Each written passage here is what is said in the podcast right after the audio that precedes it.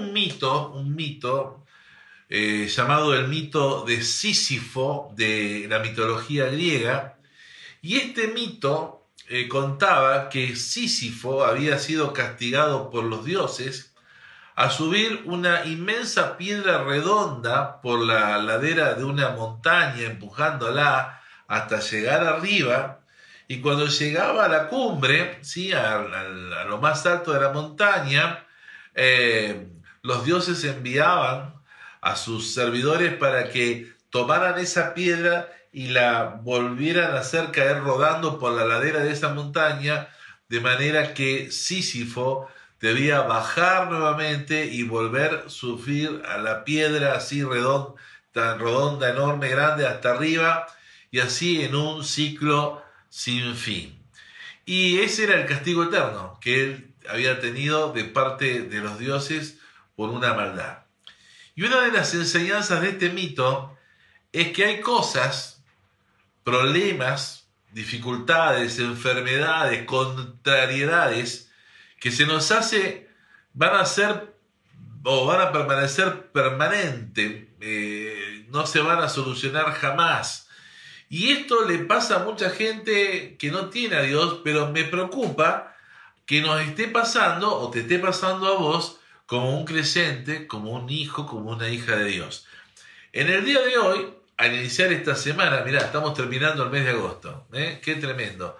Sabiendo que ya se viene un mes nuevo, que empezamos el martes, y en vistas de poder cerrar un, año 2020 realmente bendecido, porque nosotros no nos movemos por lo que vemos, no nos movemos por lo que sentimos, sino que nos movemos por lo que creemos de qué, de qué cosa, de la palabra de Dios y sus promesas. Somos gente de fe. Decí conmigo, yo no me muevo por lo que siento, yo no me muevo por lo que veo, yo me muevo por lo que creo ¿eh? de la palabra de Dios. Y en vista de cerrar un año realmente bendecido por lo que creo de la palabra de Dios, considero oportuno ministrar esta noche, enseñar en esta noche acerca de romper con la maldición de Sísifo en cuanto a deudas o vivir endeudado, encuentado y no salir y no saber cómo salir. De eso voy a hablarte en esta noche, de cómo romper ¿eh? la maldición de Sísifo en cuanto a deudas o a vivir endeudado o encuentado y no saber cómo salir. Quiero ministrarles bíblicamente, hacerles eh, ver desde la consideración de la palabra de Dios cómo demoler el gigante del endeudamiento personal, cómo derribar el Goliat de deudas que altera y altera mucho y vivir en, una, en la instancia de paz y de prosperidad en la que el Señor anhela vernos en consonancia con sus propias promesas. Fíjense, les digo una de ellas, el Salmo 35, versículo 27 en la segunda parte de este versículo, el salmista decía, grande es el Señor que se deleita en auxiliar a sus siervos. Otra traducción dice, exaltado sea el Señor, quien se deleita, quien disfruta eh, ayudar a los que le aman y están a su servicio. Por eso, mis queridos, de aquí en más, para esta enseñanza y para las que vamos a ir escuchando, yo quiero que apliques este proceso. Primeramente, creer. Decir conmigo, voy a creer la palabra. Segundo, lo que empezás a creer, comenzar a confesarlo, declararlo. Tercero, orar la palabra. Cuarto, aprender la palabra, porque una cosa es escuchar y la Biblia dice, no podemos ser oidores que nos entran por un lado de la cosa y nos salen por el otro, sino tenemos que ser hacedores de la palabra, es decir, aprendiéndola, que internalizarla, con lo cual la idea es aplicar la palabra, no solamente aprenderla, sino aplicarla. Y la idea es que vos puedas esto, ¿no? De creer, declarar, orar, aprender, aplicar, lo puedas, este, digamos, trabajar con la, con el mensaje de hoy de cómo derribar las deudas o cómo ser libres de deudas o de, endeudamiento, pero también que en sentido extenso eh, vos puedas hacerlo con todas las cosas en las que vos veas que el enemigo está este, queriendo afectar tu vida con desazón, con problemas, con dificultades. Amén. Eh, ¿Cuántos están ahí y me pueden decir amén? Amén. Bueno, muy bien. Y yo quiero decirte en esta noche que Dios está con nosotros. Decir conmigo, Dios está con nosotros. Y como sé que es un mensaje que Satanás este, no le gusta, no va a querer que lo demos, vamos a orar. Porque yo necesito en este momento que me prestes atención. ¿Sí? ¿Vamos a orar? Padre Celestial, en el nombre de Jesús. Vengo con toda autoridad, tomando, tomando todo, todo gobierno espiritual sobre Lucifer, sobre las huestes satánicas que no quieren que este mensaje sea oído por la iglesia de Cristo. Satanás, yo te reprendo y te ato en el nombre del Señor Jesucristo.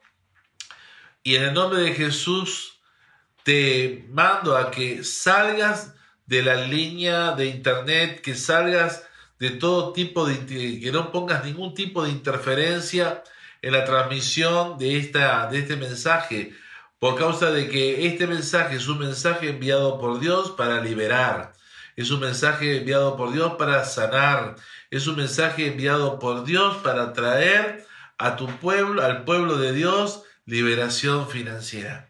Y Padre, creemos que así será para la gloria de Dios, para ser un pueblo sabio e inteligente, un pueblo que aplica la fe a cada circunstancia de su vida y derriba los gigantes que, con que quieren batallar y esclavizar al pueblo de Dios. En el nombre de Jesús, amén. Amén, ¿están de acuerdo? Ah, así que si te pica lo que vamos a hablar, vas a tener que rascarte. Decirle que tener al lado, si te pica el mensaje, te vas a tener que rascar. Porque una de las cosas que no nos gusta, ni a vos, ni a mí, ni a ningún ser humano, es que se nos exhorte sobre algo que nosotros sabemos que nos tiene complicados. Ya sea un pecado que no queremos dejar, la típica frase que a mí me gusta decir, ¿en qué pecado estás enredado, hermano, hermana? Y eso te, te, da, ¿no? No te gusta porque no, no lo querés tratar. O, o, hablar de temas como este que son necesarios, porque estamos hablando de fe, estamos hablando de principios de bendición para tu bien. Y si yo no te hablo de esto ahora, en este principio de este mes, en vista de poder terminar un año diferente y comenzar un año nuevo diferente también, pecaría contra tu vida, porque no te estaría dando las herramientas espirituales que vos necesitas y no le estaría dando a la iglesia las herramientas espirituales que necesita para vivir en la dimensión de lo sobrenatural de Dios viendo que podemos vivir con una economía diferente a lo que propone este mundo. ¿Cuántos me pueden decir amén? Bueno, ¿qué creer en cuanto a las deudas? Gran tema. Atendeme bien acá porque esto es muy importante. ¿Qué creer en cuanto a las deudas? Bueno, el tema de deudas o el endeudamiento en los creyentes es toda una cuestión. Miren, ni los teólogos se ponen de acuerdo. Pero eh, en lugar, vamos, pero en primer lugar quiero que dejemos en claro algo. En ningún lugar de la Biblia dice que pedir prestado o prestar, ya sea dinero o cualquier cosa, sea pecado. ¿Estamos? En ningún lugar de la Biblia dice que pedir prestado o prestar ya sea dinero o cualquier cosa, sea pecado. En todo caso, tomar una deuda o prestar es una decisión entre vos y Dios que deben tomar. Es una decisión personal que yo tomo con Dios. ¿Me siguen hasta acá? ¿Están de acuerdo? Bueno. El pecado consiste, cuando hablamos de deuda o endeudamiento, en mirar como tu fuente de provisión a quien te presta. ¿Sí? Es decir, el pecado al tomar una deuda es tomar como fuente de provisión a quien te presta. Me salvo porque me presta el banco, me salvo porque me presta mi amigo, me, salvo porque me presta mi, mi familia y es mi fuente de, de, provisión, la me desenfoco y la saco de Dios y la pongo en otro lugar. Y eso se llama idolatría.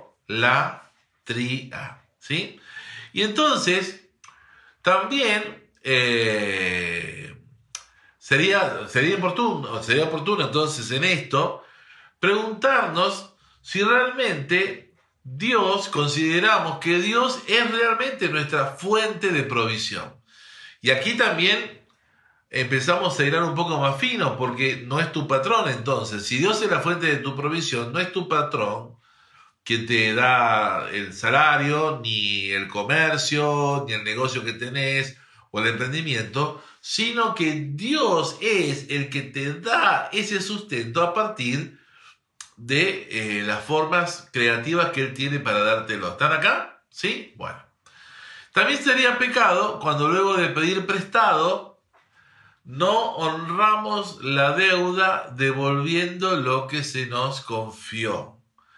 Y esto, vos lo sabes bien hermano, muchos enojos, pleitos y aún muertes han devenido aún entre familias y amigos que dejaron de serlo por causa de una deuda impaga. ¿Quién alguna vez, sabiendo que le debía al almacenero, este, pegaba la vuelta por, el, por la otra manzana para no eh, que el almacenero no te chistara y te diga, hey, me estás debiendo?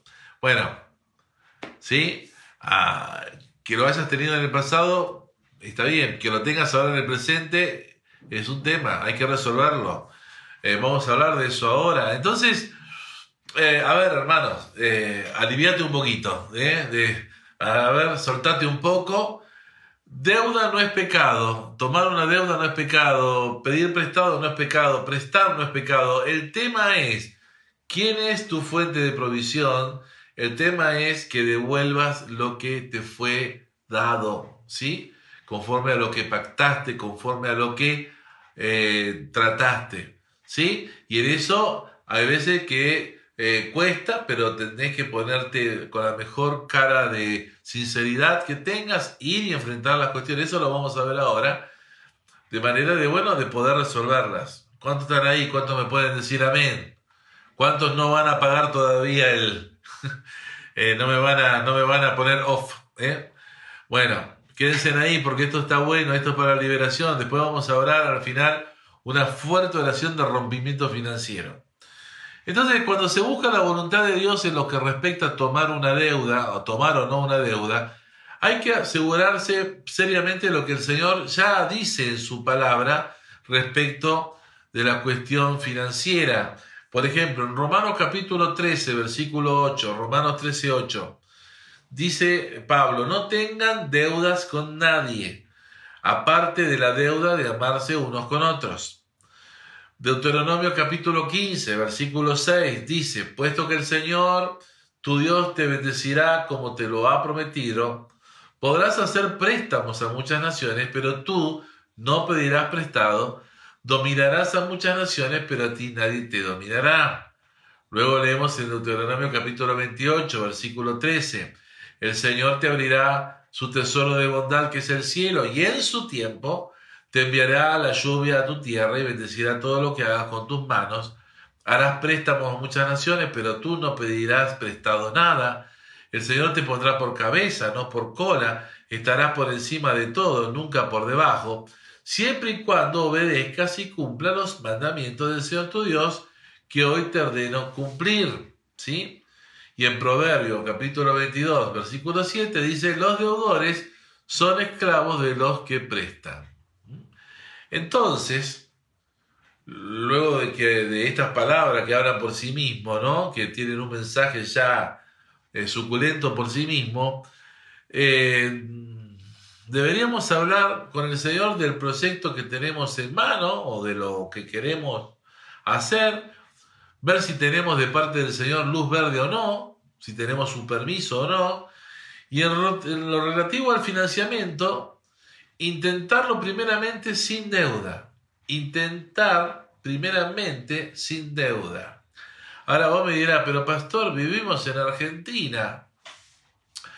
Cuesta, todo cuesta. Aún en Estados Unidos también las casas las compran con hipoteca, los coches los, compren, los compran así en cuotas. Eh, todo es con financiamiento. Bueno, bueno, a ver, vuelvo a repetirte, la deuda es amoral, ¿sí? Eh, no tiene esa moral. Puede ser buena, puede ser mala. Puede ser buena si la usás con la sabiduría de Dios. Puede ser mala si sacás el foco del Señor, no le preguntás a Él y te metes hasta la coronilla y después no sabes cómo salir. Entonces te estoy dando en esta noche un, principio. En principio, este es, es una, una palabra rectora, guiadora, para darte esperanza primeramente, no para condenarte, pero también para que vos puedas ir encontrando la manera de ser alguien que viene a la iglesia de la ciudad de Reconquista y por causa de venir a la iglesia recibiste una enseñanza o estás recibiendo enseñanza de fe que te, están, te van a llevar a una instancia mejor. ¿Sí? ¿Están acá? ¿Me están, me están escuchando? Entonces, eh, esto es importante.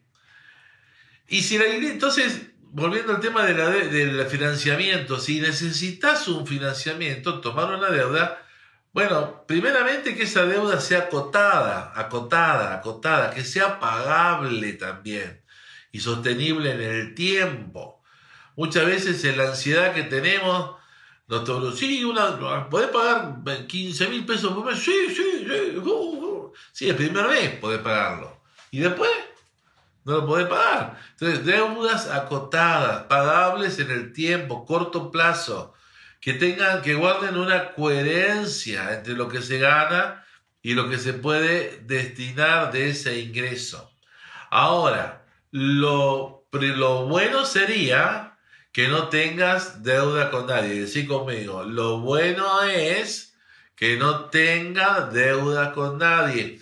A los más jóvenes que todavía los agarro ahí iniciando su camino. preciosa gente, ya van a tener su moto, ya van a tener su auto, ya van a tener su casa. Ahorren, tengan paz, tengan paciencia, todo llega. A los adultos que tenemos responsabilidad de familia, que tenemos responsabilidad de negocio, que te metiste con dedo y ahora no sabes qué hacer. Te doy esperanza porque en Dios hay salida. Decí conmigo, en Dios siempre hay salida, pero tengo que entender, ¿no? Quiero, tengo que empezar a entender esta noche si yo quiero ser cabeza o quiero ser cola. Escuchaba días pasados eh, de una persona que había escuchado a un pastor como yo hablando, mira, hago un paréntesis, ojalá hubiera tenido un pastor que me hubiera dicho esto que te estoy enseñando a vos ahora hace 30 años atrás, cuando era recién me estaba casando con Liliana. No lo sabíamos, éramos muy tiernos, muy sonsos. Eh, teníamos mucha teología en la cabeza, pero nada de enseñanza práctica para la vida. Bueno, eh, este pastor había enseñado y este hombre eh, tomó desde joven el hecho de no tomar deudas con nadie. Y así que él se decidió a ser un hombre de creerle a Dios que Dios le iba a dar las cosas sin endeudarse hay que tener fe, ¿sí? Eh, hay que tener fe. Es como, te lo hago un paralelismo. Hay gente que tiene fe para ir al médico, andar al médico. Hay gente que tiene fe para este, ir al médico, pero creerle a Dios que lo va a sanar. Y hay gente que tiene fe para creer que aun que haya una excelente eh, cobertura médica, Dios es, su palabra es verdadera, su palabra es cierta, y Dios trasciende la ciencia, la sabiduría de los hombres. No estoy diciendo ahora que ninguno diga, ah, el pastor dijo que tire las pastillas. No, no, no, no, no, no estoy diciendo eso. Estoy diciendo que estamos trabajando la fe y tenemos que en esto que estamos tratando hoy, te vuelvo al tema de la deuda, comenzar a poder trabajar la fe para poder salir del estado del endeudamiento y entrar al bienestar, entrar a la bendición económica, a la libertad financiera en la cual Dios nos quiere ver. ¿Cuántos pueden decirme amén? ¿Cuántos quisieran eso y están necesitándolo? Sea sincero, sea honesto. Ahora, la Biblia nos dice en repetidas ocasiones, el justo por su fe vivirá. ¿De qué justo estamos hablando? Estamos hablando de los justificados, de los aceptados por Dios por causa de Jesucristo, lo que hemos nacido de nuevo, lo que hemos invitado a Jesús a ser nuestro Señor y Salvador. Esos, esos creyentes por fe vivirán. Podemos ver varias citas hablando de lo mismo, Romanos 1.17, Gálatas 3.11, Hebreos 10.38, versículos, podríamos decir clásicos. Muchos, ahora, muchos conocen esos versículos, uh, el justo por su fe vivirá, pero antes de, pero ante una situación o un negocio, antes de tomar tiempo e ir a Dios y preguntarle, Dios, ¿cómo ves esto? Se mandan con todo y le dicen a Dios, firma. Y después, eh, agarrate Catalina. Y entonces acá el asunto, yo quiero enseñarte a que la Biblia dice que si vos sos del Señor tenés que vivir por fe. Abraham fue bendecido porque vivió por fe. Si no, te, si no crees, busca la Biblia dice que Abraham fue un varón riquísimo en ganado, en personas que tenía con él, en oro, en plata, en, especias, en mercadería. Un varón riquísimo. ¿Por qué? Porque le creyó a Dios. Yo quiero que vos le creas a Dios. Mucha de la deuda que nosotros como creyentes hemos tomado es porque te, ganó un comercial de la televisión, porque te ganó la oferta de la semana, porque te ganó la gana de ir a tener algo que sabías que no lo ibas a poder tener, pero te metiste igual. Entonces, ah, después resulta ser que, por ejemplo, ahora está por salir eh, un procrear, ¿no es cierto? Para poder tener tu primera casa, para comprar tu terreno o, edificar. Pero resulta que estás hasta, hasta las manos de deudas, está anotado en el veraz estás anotado en el Banco Central de la República Argentina como deudor, entonces no te podés anotar y seguís alquilando y así postergando bendición para vos y tu familia. Y en este momento yo quiero decirles, siento de parte del Espíritu de Dios, que Dios quiere hacer un milagro en nuestra congregación para aquellos que están, se, están endeudados, que hoy la lamentan, que, se, que no, no pueden sacar ni una, ni una aspirina crédito porque están en el veraz, y nadie les da crédito, de creerle al Señor si, se, si pueden oír la Biblia, la palabra, la enseñanza, y van a salir y dice el Señor que van a ser prosperados en la medida de que puedan vivir también con los principios del reino de Dios en sus vidas, para que les vaya bien a ustedes y a sus hijos y a su descendencia. Porque esto también necesitamos enseñarlo a nuestros hijos, ¿sí? Yo lamento no haberlo enseñado más profundamente a mis dos varones. Bueno, uno ya está casado, tengo el otro acá, el otro pajarito que oren para ver si se casa en algún momento. Pero bueno, también, de alguna manera, ojalá él pueda también ir escuchando esto y pueda este, también él eh, eh, eh, entender lo que significa los principios, principios espirituales. Hago un paralelismo. Eh, esto fue algo veraz allí en un importante hotel en, Bariloche. Eh, bueno, hubo un encuentro de familias judías. Y entonces un chiquito judío fue a la cocina y estaba mirando y se sentó ahí con el chef. Y entonces, bueno, le cayó simpático el chef y este chico empezó a hablar y dice, ¿y aquel que hace? Aquel es el cocinero, y aquel que hace, aquel es el pastelero, y aquel que hace, aquel es el que es el del metro, el así, ¿no? Preguntando, ¿y vos qué haces? Yo soy el jefe de la cocina, el... Ajá. Y entonces en un momento le preguntó este hombre al niño, ¿no? ¿Y vos qué vas a hacer cuando seas grande? Yo voy a ser el jefe de todos ustedes. chiquito judío, ¿no? La tenía clara el pibe, se ve que estaba bien adoctrinado. Él decía, ustedes van a trabajar para mí, un enano chiquitito, ¿no? Viendo, haciendo ver el negocio cómo funcionaba, pensando, ustedes van a trabajar para mí. ¿Qué? Pero qué interesante nosotros poder, eh, nosotros poder gobernar, gobernar lo que compramos, no que nos gobiernen eh, con una deuda, este, y poder nosotros tener la libertad financiera para decir sí o para decir no. La libertad financiera para decir, bueno, devuelvo esta tarjeta se terminó, basta, gracias, la usé bastante, se terminó, eh, o voy a tomar la decisión de la tarjeta no usarla eh, de una manera indebida. Eh, bueno, ¿se entiende lo que estamos, a dónde estamos apuntando? ¿Cuánto me pueden decir amén? ¿Cuántos se van a quedar un ratito más por ahí? ¿Sí? ¿Cuántos no me van a, no me van a trompear ahora? Van a tocar el timbre de mi casa y me van a venir a trompear.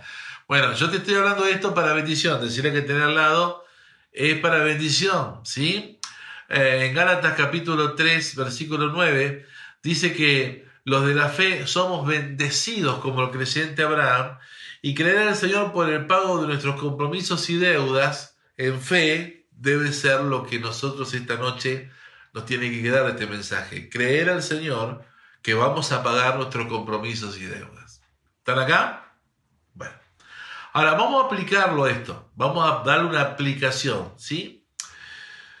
Dios toma en cuenta nuestros, eh, nuestras motivaciones y nuestras decisiones. Eh, Dios toma en cuenta nuestra fe también y nuestra obediencia para ayudarnos a pagar las cuentas y saldar lo que debemos. Tal vez alguno de los que me está escuchando dice, pastor, qué bueno que habla de este tema porque estoy hasta la coronilla, hasta el cuello de deudas. No sé cómo zafar de, de las deudas y mucho menos cómo permanecer fuera de deudas. Bueno, si estás en eso, bueno, hay muchos hermanos que también están así, otros que han con bastante dolor están saliendo, pero tengo, tengo una esperanza, tengo una palabra de esperanza decirte que hay salida. ¿eh? Así que repetí conmigo, hay salida con Dios guiándome. ¿Amén? Bueno. Ahora, eh, quiero animarte a que no te preocupes y que le creas a Dios por tu libertad financiera. Pero también le quiero hablar a los otros que a lo mejor no están todos tan endeudados para que le crean a Dios por su libertad financiera. Claro, es que si queremos vivir libremente, libres financieramente, vamos a tener que hacer un compromiso delante de Dios primero de los que están en deuda, compromiso de que vamos a salir de todas esas deudas. Ops, hola, ¿están acá? Compromiso de que vamos a salir. Es un compromiso que tomamos Dios. Señor, yo quiero saldar mis deudas. ¿Cuántos dicen amén? Repita conmigo. Señor, yo quiero saldar mis deudas. Ahora, esto no ocurre de la noche, de, la noche a la mañana, te lo aseguro. Así que decirle que te al lado, no sea pavote, no sea pavota, ¿viste? No, salir, no vamos a salir de la noche a la mañana, ¿sí? Pero vamos a salir. Decíselo, vamos a salir. Porque sucederá que si le obedecemos a Dios y permanecemos en la palabra, eh, Dios de alguna manera va a ir guiándonos para que encontremos la bendición en Él y en Él podamos saldar las deudas y dejemos de estar esclavos de los que nos han prestado, ya sea banco, tarjeta, prestamista, familiar o lo que fuere. ¿Cuántos están acá? ¿Cuántos quieren ser libres de deudas? ¿Cuántos esta noche están diciendo esta palabra para mí? ¿Cuántos están diciendo septiembre es un mes que empieza el mejor tiempo de mi vida. ¿Cuántos dicen voy a terminar un año 2020 muy distinto a como lo empecé y voy a comenzar un año 2021 libre financieramente? ¿Cuántos le pueden creer a Dios por milagro? ¿Cuántos pueden esta noche establecer el reino de Dios en su billetera? ¿Cuántos pueden decir mi Dios suplirá todo lo que me falta conforme a sus riquezas en gloria en Cristo Jesús y no va a ser una palabra mística hablada al aire, sino una palabra real, verdadera, que va a tener implicancia en lo natural de mi diario vivir. ¿Cuántos pueden decir eso? Gloria a Dios que así sea, que todos podamos decirlo. Ahora, te voy a decir algo. Más del 40% de las familias de clase media de Argentina gastan más de lo que ganan. ¿Sí? Ahora vos dirás, bueno, ¿y a vos qué te importa, pastor? O sea, si yo gasto más de lo que quiero, ¿qué te importa? Bueno, no, no, no te ofendas, nadie te está diciendo gastar lo que se te cante la gana, pero hay algo importante, esto empezar a entenderlo, tenemos que ser un pueblo sabio y entendido. Por cada peso que gana una familia promedio en, Argentino, en Argentina, deben 5 pesos más. Y en Sudamérica, más de 8 millones de hogares batallan para hacer sus pagos mensuales, batallan. No es algo que libre, batallan. Eh, y nosotros como iglesia tenemos que tener un testimonio financiero de libertad. Un testimonio financiero de libertad. En la iglesia venimos a aprender a ser buenos esposos. Eh, mujeres que me están escuchando que tienen a sus esposos en la nube de Claudio. Ayer les dimos como para que tengan y sobre. ¿Eh? ¿Por qué? Porque hablamos al hueso de cosas que son importantes hablar. Por eso en la iglesia nos venimos a educar. Mujeres también se vienen a educar. Hijos se vienen a educar. ¿En qué sentido? En lo espiritual, sí, pero en cómo ser mejores cónyuges, mejores hijos. Y nos venimos a educar en cuestiones financieras también. ¿Sí? Ahora, podríamos decir que las estadísticas que establecen son alarmantes, pero sin embargo, hay salida para los hijos de Dios. Decir conmigo, hay salida para mi vida, eh, para los hijos de Dios. Puede ser que se trate de algo que vos digas, pero estos pastores, música para mis oídos, ser libre yo de deudas. Bueno, eh, si podés seguir los consejos que ahora te voy a dar con toda fe, eh, seguramente vas a dar testimonio prontamente, ¿sí? Eh, de que Dios te, te puso en una situación de libertad financiera. Entonces, el primer consejo que quiero decir, o primera afirmación que quiero decir, es que el Señor te ayudará en tus finanzas siempre y cuando te comprometas a no endeudarte de nuevo. Ups, ups. Bueno, si tenés un mate, eh, si, ¿viste? para que te traigas un poco el sapo, eh, agarrá, y te tomate un mate, El Señor te ayudará en tus finanzas siempre y cuando te comprometas a no endeudarte de nuevo. Te comprometas a no endeudarte de nuevo. En Romanos capítulo 13, versículo 8 dice, no tengan deudas con nadie, aparte de la deuda de amarse unos a otros. Entonces, yo quiero animarte, hermano, que vos, hermana, que vos tomes la decisión de no endeudarte para hacer para comprar algo, para algún evento que querés hacer. Eh, considerar en todo caso cómo poder hacer eso sin tomar deuda. Eh, pastor, es difícil. No, no es difícil. Puede ser que cueste pensar de esta manera porque puede tener otras aristas. Pero Dios nos da la creatividad, Dios nos ayuda y tenemos al Señor como el mejor consejero financiero, así que, y, lo tenemos no afuera, oh Señor, necesito un, consejo financiero. No, no, no, lo tenemos acá, el Espíritu Santo de la promesa, bueno, con nosotros, el Espíritu de sabiduría. Entonces, eh, la idea es poder pedirle al Señor su guía, su dirección. Un consejo que puedo darte es buscar no usar tus tarjetas de crédito bajo el eslogan argentino que tanto conocemos, es de plástico, hágala de goma. ¿Cuánto eh, se acuerdan de ese comercial? Es de plástico, hágala de goma. Y claro, sí, la hace de goma y después tener una cuentena así que no sabés cómo pagar. La idea es achicar las cuentas, decir conmigo, achicar las cuentas, usarlas lo mínimo posible Quizás vos digas, yo no me quiero desprender de la tarjeta, la necesito para una emergencia. No está mal. Pero si la usás, que pagues el total a fin de mes, porque si pagás el mínimo, eh, eso lo que lo haces porque vos crees que la, la, tarjeta de crédito es un extra sueldo y la tarjeta de crédito no es un extra sueldo. El saldo que tenés para gastar no es un sueldo más es un límite de compra, un límite de crédito. Entonces tenés que saber gastar con sabiduría. Suponete que no tenés efectivo, haces una compra en el supermercado, pero a fin de mes tenés que eh, pagar esa cuenta, tenés que tener juntar la plata para que cuando venga el vencimiento pagar la totalidad de la tarjeta de crédito y no que te la saquen.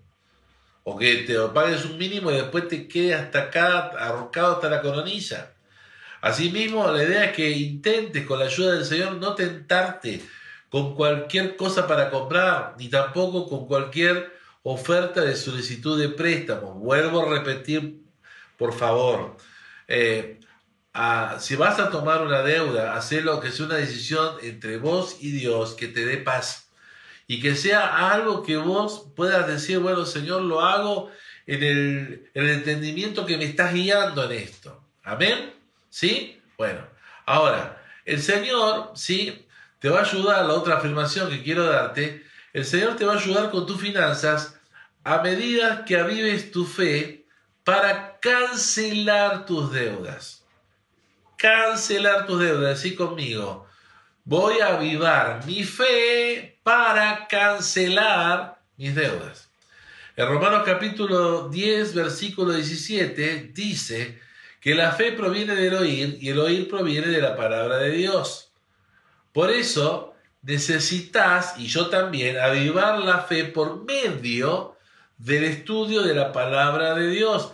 Es necesario leer versículos bíblicos, palabra de Dios, que nos ayuden a, permanecer firmes en contra de las deudas. Y vos me dirás, no se puede, se puede, se puede. Mira, yo cuando tú, nosotros veníamos con una situación de querer cerrar el frente del, templo y realmente nos, nos llevó mucho, mucho gasto, más de lo que preveíamos y debíamos recurrir a préstamos. Y realmente no era algo que me, que me agraciara, eh, eran préstamos poniendo cheques míos y cheques personales de mi cuenta personal. Y realmente no me, no me agració para nada, no me, no me gustaba para nada. Y siempre pedía, eh, buscaba que sean para la institución bajo mi garantía, como con mi cheque personal, siendo yo garante como pastor. Ahora, quiero decirte algo, bueno, Dios usa todo propósito. Y aunque, y cuando empezó esta cuarentena, que me acuerdo que estaba acá en este mismo lugar, y tomé el Salmo 127 cuando dice, si el Señor no edifica la casa, en vano trabajan los que la edifican, si el Señor no guarda la ciudad, en vano ven a la guardia. Yo dije, Señor, ¿cómo vamos a hacer ahora que no nos vamos a reunir con las finanzas de la iglesia? ¿Qué vamos a hacer con las deudas que tomamos, con los compromisos? Había que cheques que levantar. Y sin embargo Dios me sorprendió. ¿Por qué? Porque eh, dejé de escuchar las malas noticias que se transmitían por los noticieros acerca de la finanza, que iba a estar, que todo explotaba. Dejé de ver los... Eh, de, dejé de escuchar este, a los agoreros que hablaban de, las malas cosas y empecé a escucharlo más al Señor y empecé a preguntarle cómo podía yo hacer frente a lo que tenía entre manos y se venía, ¿no?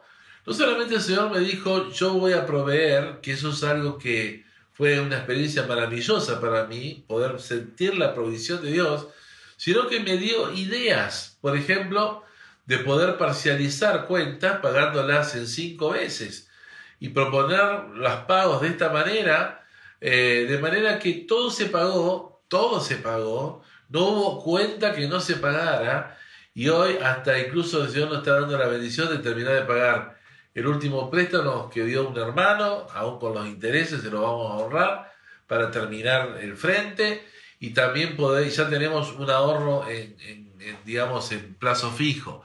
Todo esto es bendición, hermano, se puede. Decir conmigo, se puede. Entonces, lo otro que te quiero dar como una afirmación es que el Señor te va a ayudar en tus finanzas mientras establezcas un plan. Decir conmigo, el Señor me va a ayudar en mi finanzas mientras establezca un plan. Es decir, ¿qué voy a hacer? ¿Cómo voy a hacer?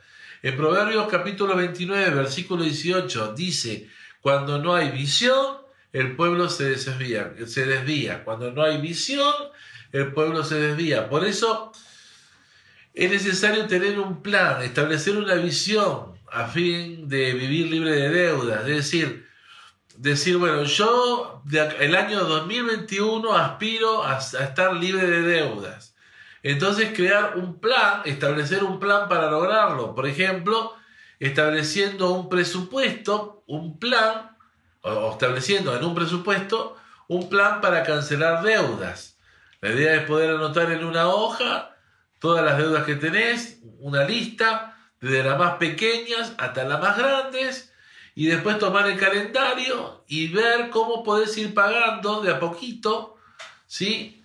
Quizás algunas las van a tener que negociar y decirle eh, un ejemplo bíblico que, que Dios me dio, que te lo dije recién, es el quinto, como hizo José con la producción de la cosecha. ¿Se te acordás cuando le asesoró a Faraón, guarde un quinto, ¿eh? dividir la deuda en cinco partes y bueno, ir pagándola así eh, semanalmente o, o, mensualmente o quincenalmente, como te den los números, y puede hacer de esa manera, haciendo los más pequeños los pagos, poder pagar más, ¿sí?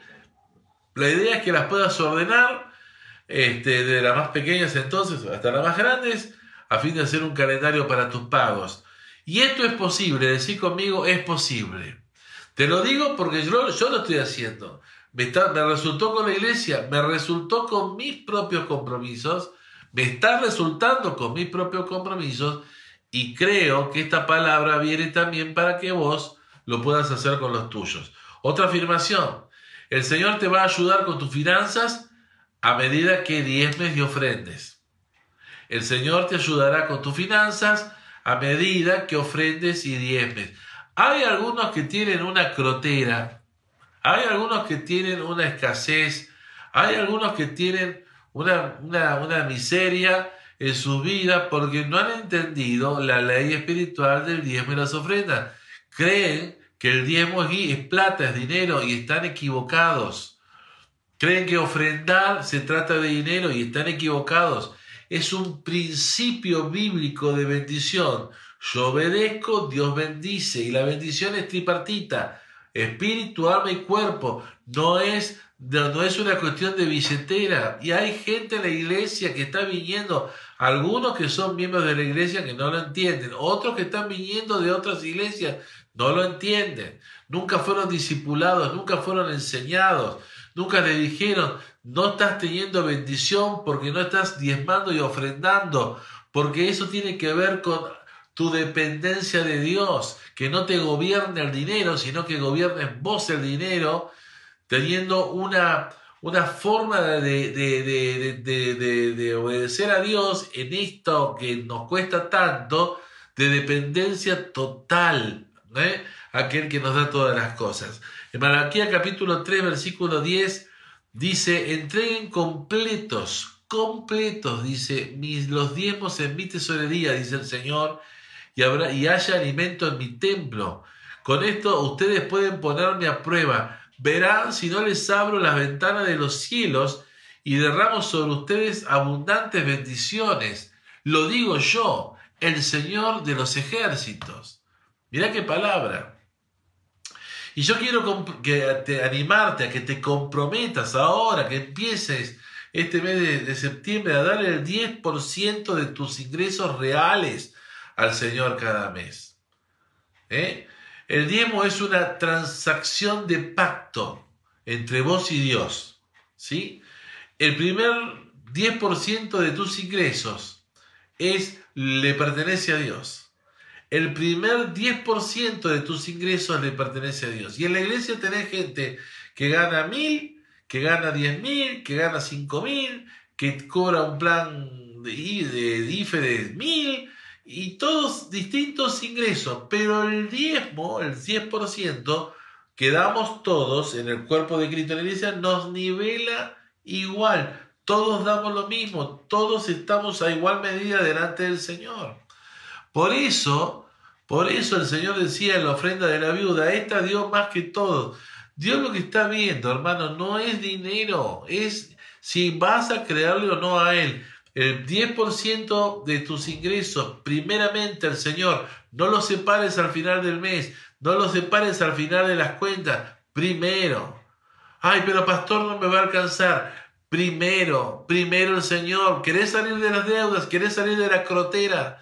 Querés salir del auto roto, querés salir de, las cosas que no podés arreglar en tu casa, querés salir de, esta cuestión que estás ahí como pedaleando y siempre se te está saliendo la cadena porque nunca, siempre te faltan cinco para el peso, te estoy dando un principio bíblico de bendición. El diezmo está dedicado a Dios. El diezmo está dedicado a Dios. Por eso, por medio del diezmo estamos honrando a Dios con el dinero, permitiendo que así el Señor pueda bendecirte de forma sobrenatural. Y esto, yo quiero decirte que vos quizás no lo entiendas, pero esto, la Biblia no las razones, la Biblia es para aceptarla por fe. Este es un principio de bendición, es una ley. Hace esto, dice Dios, y te va a pasar esto. Por eso la Biblia dice, benditos son ustedes que me obedecen y malditos son ustedes que me obedecen. ¿De qué lado querés estar? ¿De los malditos o de los benditos? Ah, no, pero Dios es bueno. Sí, Dios es bueno. Dios es paciente para con todo. Dios eh, también ve dónde está tu corazón. De la, dice, donde está tu tesoro, está tu corazón. Muchos tienen problemas con el diezmo y la ofrenda porque el corazón lo tienen en el amor al dinero. Y no hace falta ser multimillonario ¿eh? para tener amor al dinero. Hay gente pobre que tiene más amor al dinero que el rico más rico. ¿Por qué? Porque ahí estoy el dinero. ¿Quién es tu proveedor? ¿Quién es tu sustentador? El 10% del de los ingresos al Señor para que Él pueda bendecirte de forma sobrenatural. Y después de diezmar, debemos dar constantemente y con alegría. ¿Qué cosa? Las ofrendas. Porque Dios promete que bendice el esfuerzo ¿no? que tenemos al este, ofrendar. Y vos me dirás, bueno, pero pastor, me cuesta entender esto. Bueno, sí, estoy de acuerdo, te cuesta, pero te estoy dando, te, lo dije al principio del mensaje, estamos dando este principio para que te vaya bien. Si vos sos parte de la iglesia de Cristo, te tiene que ir bien. Si sos parte de esta iglesia, queremos que te vaya bien. Dice la Biblia, dice cada uno de cómo propone su corazón, no con tristeza ni con necesidad, porque Dios ama al alegre y poderoso es Dios para hacer que abunde en ustedes toda gracia, a fin de que teniendo siempre en todas las cosas todo lo suficiente, abunden para toda buena obra. Debemos sembrar, ofrendar de acuerdo con lo que Dios pone en el corazón y con una actitud correcta. La palabra hebrea para ofrenda se deriva de una palabra que significa acercarse. Nosotros nos acercamos a Dios con nuestras ofrendas. En la segunda Carta, bueno, también leemos en este pasaje de 2 Corintios capítulo 9, versículo 6, el que poco siembra, poco cosecha, y el que mucho siembra, mucho cosecha. Y te voy a dar un ejemplo. Estas, este, estos meses estuvimos, eh, había momentos en que había que pagar cuentas y, por ejemplo, había que pagar cuentas de la iglesia de 10 mil pesos y teníamos 2 mil en caja. Y ¿cómo, señor, cómo hacemos? ¿Cómo hacemos? Y el Señor me decía, sembrar lo que hay. Señor, ¿cómo? Sí, sembrar lo que hay. ¿Y a quién? Bueno, y el Señor me mostraba. Sembramos, a, sépanlo, a Islas Canarias, al pastor Rodi eh, Guzmán. Estuvimos sembrando mucho dinero allí. Estuvimos sembrando también a, bueno, a un pastor que estuvo haciendo eh, misericordia muy, muy fuerte en el barrio Puesta del Sol, tanto a él como a su, la familia pastoral, como también para que puedan dar a gente carenciada. Estuvimos también ayudando a un pastor que tuvo un accidente fuerte y estuvimos sembrando y sembrando y sembrando y sembrando jugoso. Y bueno, y, yo también me animé a sembrar por mi parte, he tenido, moví cosas movidas en mi corazón, sembrando a personas y cosas que sentí en mi corazón, como también fui sembrado, cosa que fue algo tremendo, ¿no? Son cosas espirituales que solamente se pueden explicar quien las experimenta. Pero vuelvo a ese ejemplo de los 2000 y lo sembré. Home banking, lo maté.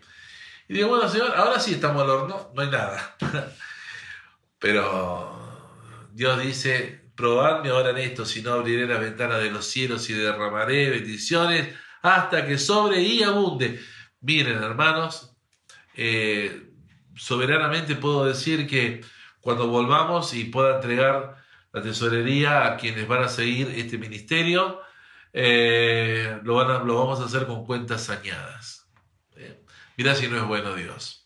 Entonces, por eso quiero en este momento decirte que la Biblia es real. Vamos, iglesia, hagamos de cuenta que la iglesia es verdadera, que la, que la Biblia es cierta. Vamos, iglesia, vamos a creer por una vez por todas que la palabra de Dios es verdad y que podemos sembrar Seamos generosos, representamos a un Dios generoso. Otro de los temas que eso también es una atadura. somos agarrados, codito, agarrados. Y no me hables, te lo saco de las ofrendas y diezmos. Vamos a, a, un, a un restaurante a comer una pizza. Oramos tomados de la mano, gracias Dios por la pizza. Viene la persona, nos da, nos sirve. Y cuando nos levantamos, ni siquiera las gracias le damos por habernos atendido. Y propina, si le damos una moneda, ¿eso está bien?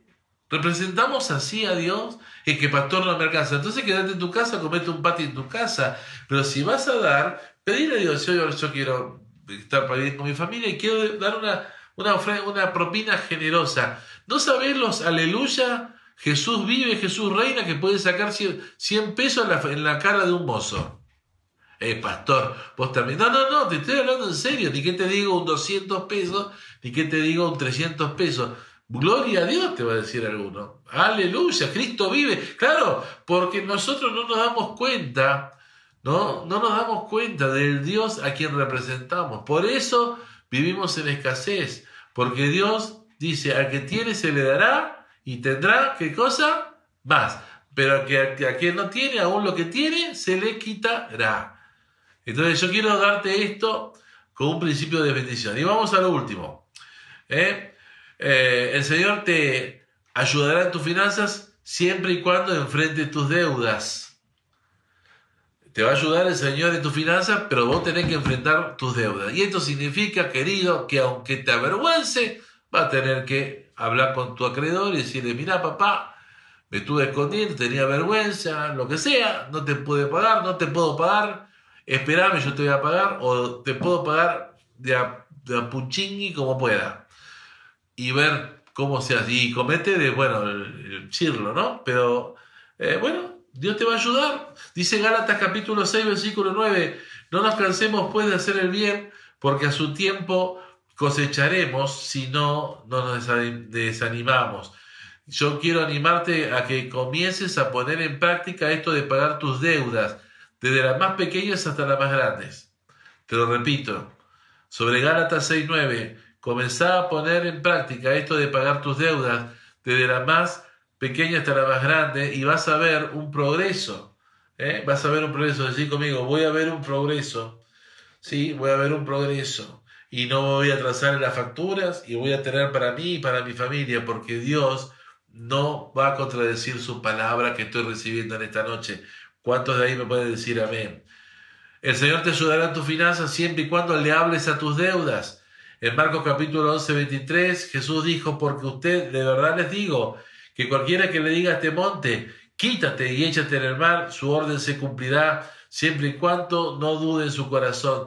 Las deudas son como una montaña en tu vida, así que comenzá a hablarles y a deshacerlas en el nombre de Jesús y cada vez que recibas una factura, poner en alto y declarar gracias Jesús porque esta montaña está cancelada en tu nombre. Amén. Dios quiere que vivas libre financieramente para que puedas hacer todo lo que Él te llamó a hacer y para que seas bendito. Entonces, vamos a terminar con una oración de rompimiento financiero. Pero no sirve de nada orar y gritar y patalear y si no tomamos en serio la palabra de Dios y nos proponemos con Dios en oración, decirle, Señor, quiero resolver esto contigo. ¿Cuántos están ahí? ¿Cuántos en esta noche me están diciendo, me pueden decir, pastor, me dolió hasta el hígado, lo que escuché no me gustó nada, me pica todo, me quiero, ¿eh? pero mira, las mejores enseñanzas espirituales son las que te duelen en el hueso, en la médula. Esas son las mejores. ¿Sabes por qué? Porque son los tratos de Dios, el proceso. ¿Qué mejor experiencia puede tener alguien que se propuso ordenarse delante de Dios y lo logró? Hermano, tenés suficiente información, hermana, muchos de ustedes que me están escuchando, años escuchando el Evangelio, años. Y, por, y, y por eso yo quiero animarlos a que ustedes se propongan esto, para que ustedes tengan un testimonio y decir se puede, para poder enseñarle a otros un camino mejor de vida. para poder decirle al mundo que lo secular de este mundo a los, a los hijos e hijas de Dios no nos gobierna, sino que nos gobierna el Señor y Él nos da sabiduría, nos da calma, nos da tranquilidad, nos da esperanza y nos cuida en el mientras tanto del proceso. Ay, pero me están llamando del banco que me van a embargar los calzones. Bueno, sí, querido, bueno, puede ser que a lo mejor te asusten, pero vos puedes decir, ajá, bueno, está bien. Eh, entiendo que usted me, me, Bueno, pero déjeme, yo voy a ver y no seas de un sí rápido y no respondas al miedo, te asesores. Bueno, eh, los líderes de la iglesia son para asesorarte también en esto. ¿En qué sentido? Mirá, pastor, me están llamando del banco, tengo miedo, tengo temor, ¿qué hago? Bueno, orar. Tenemos también una familia preciosa, eh, Gustavo Guerrero, que es un abogado de nuestra congregación. Ustedes no saben los buenos consejos que él me ha dado a mí, también se lo he dado a muchos de ustedes que lo han podido eh, consultar. Miren, la iglesia de Dios es bendecida, tenemos todos los recursos para ser bendecidos. Y entonces, en esta noche este, este, esta palabra es para que eh, podamos comenzar un mes de septiembre bien distinto y terminemos un año 2020 muy bendecidos. ¿Cuántos reciben esta palabra? Entonces, si la recibís, yo voy a hacer una oración ahora de rompimiento financiero. Así que yo les pido a los intercesores que están allí escuchándome que, que estén ahora cubriendo la iglesia, porque vamos a atar al, terrorista inmundo llamado Lucifer, que ha estado eh, robándonos bendición, y le vamos a decir que se, se le terminó el juego en los cristianos creyentes nacidos de nuevo de la iglesia de la ciudad de Reconquista. ¿Te parece? Vamos a orar. Padre Celestial, en el nombre de Jesús recibimos la palabra en el nombre del Padre, del Hijo y del Espíritu Santo y lo hacemos con una medida de fe bien amplia, bien abierta para creer de aquí en más, Señor, que, que Señor, vamos a salir a una libertad financiera tomado de tu mano, obedeciendo tu palabra, consultándote y creyendo, Señor, que tus promesas son ciertas y son buenas para nosotros, cumpliendo nuestra parte para que tú cumplas la tuya. Y en esta hora, como pastor de la iglesia, yo oro por el rebaño que me has dado la honra y el honor de pastorear. Y me levanto contra Lucifer, Satanás, y me levanto contra la potestad de endeudamiento y los gobernadores de deuda y los gobernadores y principados y huestes inmundas de hostigamiento por causa de endeudamiento no pago y en el nombre de Jesús ato toda obra del infierno en contra de los creyentes en Cristo Jesús de la iglesia de la ciudad de Reconquista. Y llamo a resurrección en el nombre de Jesús a todos los que se sienten en la cárcel de Adulán, a todos los que están, se sienten endeudados y se sienten afligidos, Llamo ahora resurrección de libertad financiera en el nombre de Jesús a los creyentes en Cristo Jesús de la iglesia de la ciudad. Así como Jesús fue, se liberó de la muerte, así el Señor libera a su pueblo de la deuda en el nombre de Cristo Jesús. No quedará uno apresado, no quedará uno, ni una atado o atada, sino que toda la iglesia saldrá a un tiempo de libertad y de bendición y de prosperidad. Oh Satanás, en el nombre de Jesús no creemos ninguna de tus bravucadas, mentiroso, charlatán, pronosticador, que no, que, que no tienes nada bueno para decir.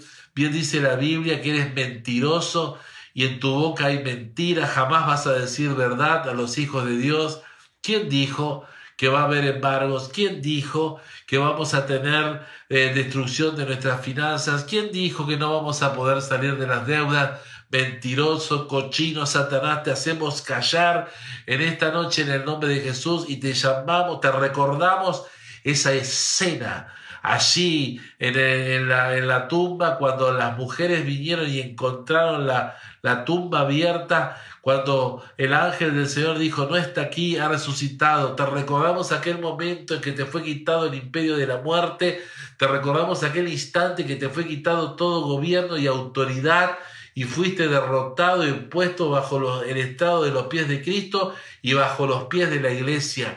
Nosotros como iglesia gobernamos y declaramos que en Reconquista y en Avellaneda el testimonio de los creyentes en Cristo Jesús que forman parte de la iglesia de la ciudad de Reconquista será el testimonio de gente, de gente sana en sus finanzas, de gente que van a ser propietaria de sus propias casas, de gente que van a ser empresarios de sus propios negocios, de gente que van a dar trabajo a una a otros, de gente que van a tener bendiciones por causa de que nos preparamos para ir a un cielo lleno de bendición, viviendo a partir de ahora el cielo entre nosotros. Toda la gloria, toda la honra y toda la alabanza sean a ti, oh Dios, por esta bendición y esta libertad, en el nombre de Cristo Jesús. Amén y amén. Bueno, mis queridos, chachan, chachan, ¿qué hacemos ahora? Adorar al Señor, alabarlo, comenzar a saltar, grita, canta, salta en su presencia con gozo. Eh, poner alabanza, adorar al Señor, adorar con tu esposa, con tu esposo, adoren a Dios, celébrenlo Familia, celebren a Dios. El Señor está con nosotros. Mayor es el que está con nosotros que el que está en este mundo. Acuérdense. Que tengan semana bendecida, que tengan un mes iniciándolo con todo. Eh, bendecimos, bendecimos a todos. Y que tengan la paz del Señor. Y si alguno se, este mensaje lo necesita eh, que se lo pasemos, se lo vamos a pasar. Sean sabios, tengan paz. El Señor está con nosotros. Los bendigo. Cuídense. Que tengan una buena noche. Nos estamos viendo en la semana.